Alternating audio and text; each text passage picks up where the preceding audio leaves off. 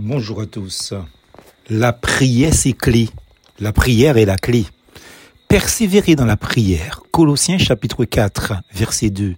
J'ai beaucoup chanté ce petit chœur dans ma langue martiniquaise avec ma guitare quand j'étais jeune. La prière, c'est clé.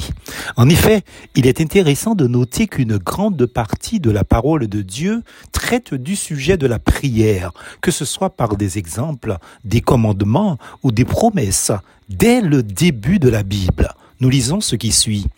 Alors on commença à invoquer le nom de l'Éternel. Genèse chapitre 4, verset 26.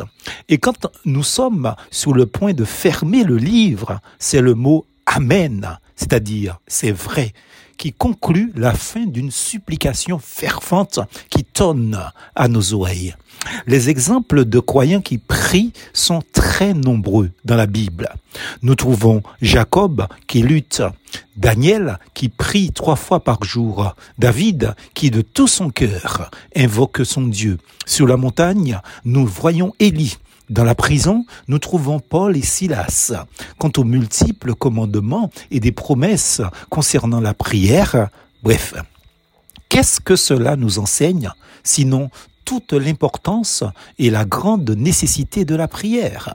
Dieu veut absolument que nous manifestions dans notre vie tout ce dont il nous montre l'importance dans et par sa parole. Il a beaucoup parlé de la prière parce qu'il sait que nous en avons un grand, grand besoin. Nos besoins sont si grands jusqu'à ce que nous soyons au ciel. Nous ne devons pas cesser de prier. Attendez, vous me dites quoi là? Vous ne manquez de rien Apocalypse chapitre 3 verset 17 qu'il faudra lire. Parce que je crains que vous ne connaissiez pas votre nudité morale et spirituelle. Apocalypse 3 verset 18. Comme ça, vous n'avez aucune grâce à demander à Dieu? Bah, soit vous êtes déjà mort, ou vous manquez de sagesse.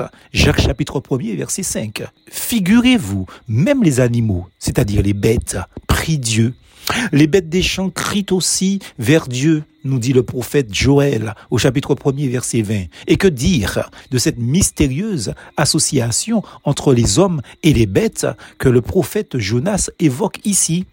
Que les hommes et les bêtes soient couverts de sacs, qu'ils crient à Dieu avec force et qu'ils reviennent tous de leurs mauvaises voies et des actes de violence dont leurs mains sont coupables. Jonas, chapitre 3, verset 8.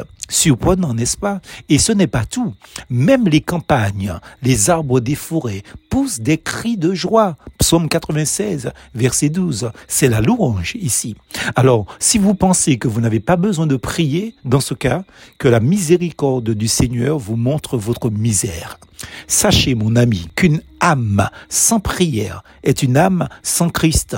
La prière étant le balbutiement du jeune croyant. La prière, c'est le cri du croyant qui combat. La prière, c'est le chant du chrétien qui, sous son lit de mort, s'endort dans paix avec son sauveur Jésus-Christ.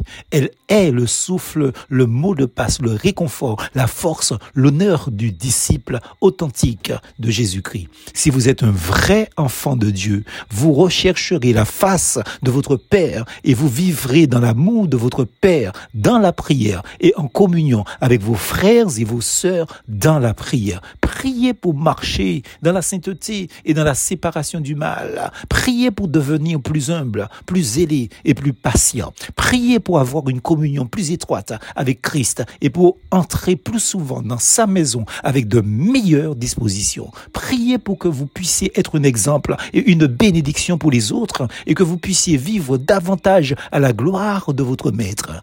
Que votre devise soit je persévère dans la prière, car le mot d'ordre biblique est prier sans cesse. 1 Thessaloniciens chapitre 5 verset 17. Plus en Jésus.